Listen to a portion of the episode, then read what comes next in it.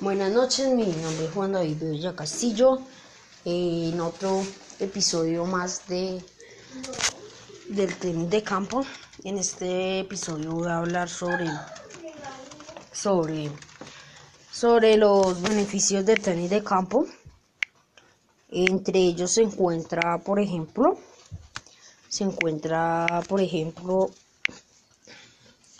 eh, la flexibilidad, el equilibrio, el sistema inmune, el apoyo mutuo y aprender a perder. Aprender a perder, porque me imagino que se preguntarán. Porque ya que tú cuando pierdes en tenis, tú no debes de ser, tú, es de, tú no debes ser de, tú no debes de tener malos modales con, los, con, la, con la otra persona, con el contrincante. Y entonces eso. Muchas gracias.